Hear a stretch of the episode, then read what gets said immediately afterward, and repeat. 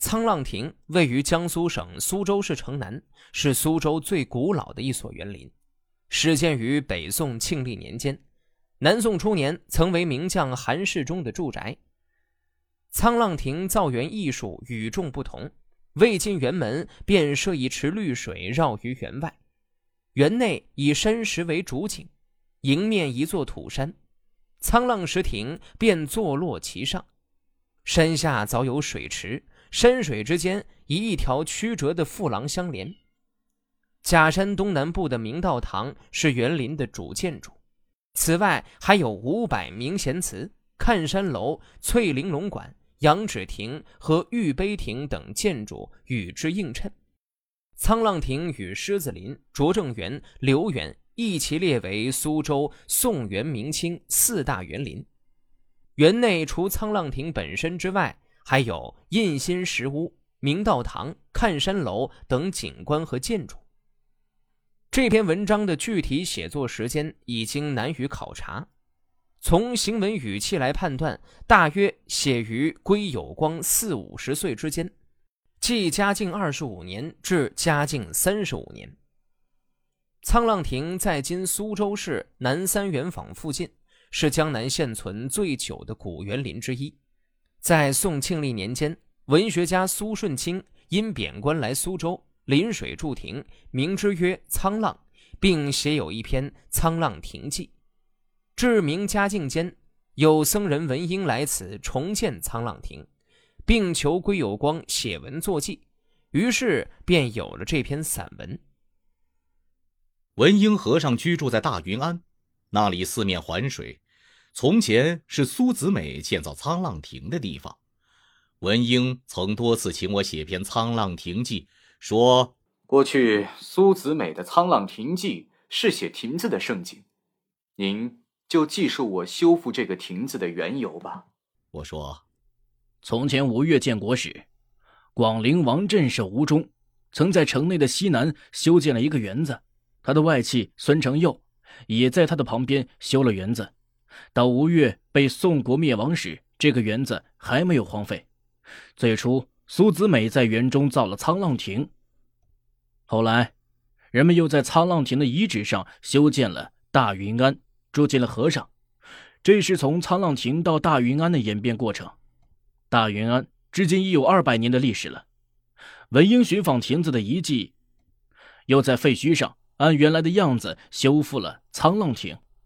这是从大云庵到沧浪亭的演变过程，历史在变迁，朝代在改易。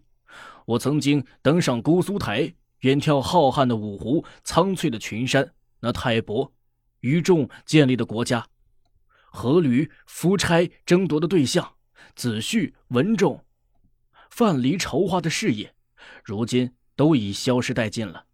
大云庵和沧浪亭的兴废，又算得了什么呢？虽然如此，钱镠趁天下动乱，窃居权位，占有吴越。国富兵强，传了四代，他的子孙亲戚也借着权势大肆挥霍，广建公馆园囿，盛极一时。而子美的沧浪亭却被和尚如此轻重，可见世人要想垂名千载，不与吴越一起迅速消失是有原因的。文英好读书，爱作诗，常与我们交友，我们称他为沧浪僧。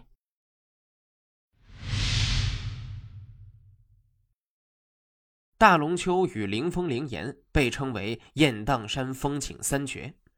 大龙湫是整个雁荡山景区最多人文景观的景点，在它的崖壁上有“天下第一瀑”等摩崖石刻二十多处，与奇绝的自然景观相得益彰，让人流连忘返。雁荡山位于浙江东南乐清县境内，以山水奇秀闻名，号称东南第一山。在雁荡诸景中，大龙湫尤为出名。从高约一百九十米的连云帐凌空而下，宛如银河飞泻，十分的壮观。随着季节、晴雨和风力的变化，大龙湫也呈现出不同的风貌。李孝元为元代浙江乐清人，曾长期隐居在雁荡山五峰下。元成宗大德七年秋，李孝光跟随南山公观赏了大龙湫瀑布。后来每年他都会前去游览。这篇文章正是某年冬天他在游览之余所写的。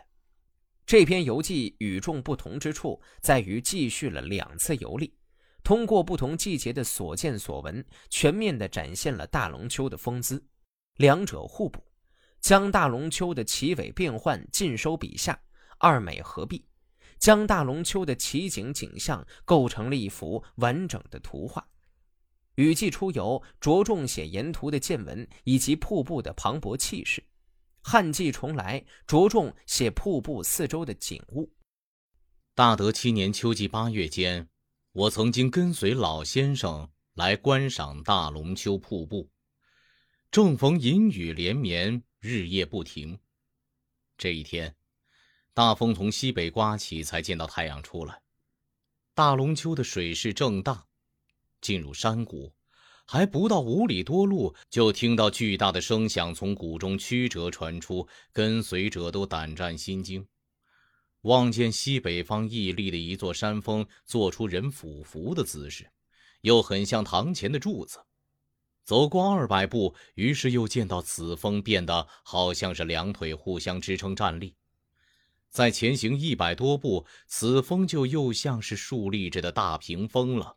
它的顶峰裂开而又深陷，仿佛螃蟹的两只鳌足不时的摇动，游人心神紧张而不敢再往里走，于是转身沿着南山脚向偏北方向走去。回头再看那山峰，就像是竖立的玉龟了。又转弯进入东山，抬头就看见大水从天上直落到地上，一点水也不沾挂四边石壁。有时瀑水在半空中回旋，久久不落，刹那间又迸落如雷霆万钧。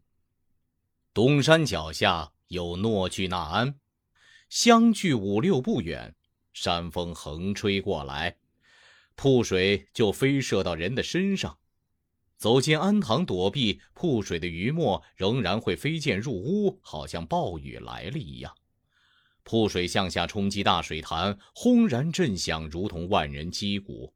游人互相拉手说话，只看见嘴巴张开，却听不见话音，于是相视大笑。老先生说：“壮观啊！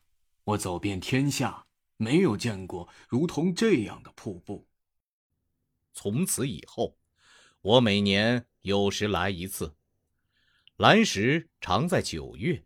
因为在十月瀑水就减少，不能像以前所见到的那样了。今年冬天又是大旱，我自外而来，到诺巨纳安外的石桥上，渐渐有水流声可以听到。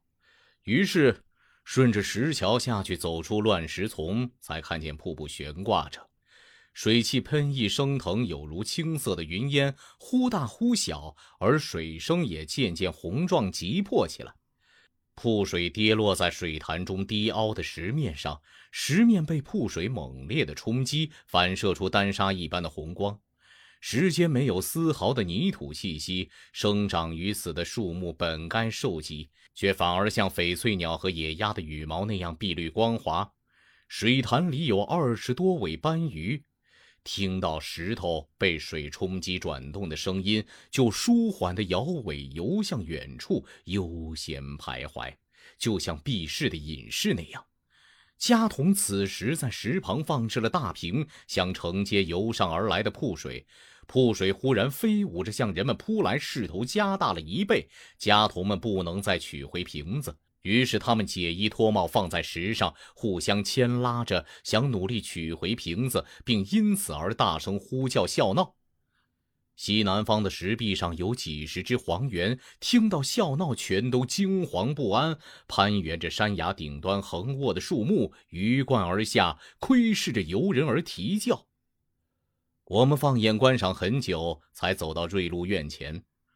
瑞鹿院就是现在的瑞鹿寺。这时，太阳已经落下，清苍的树林里堆满了落叶。往前走时，人们已迷失了路径。只见明月当空，依依多情，仿佛老朋友。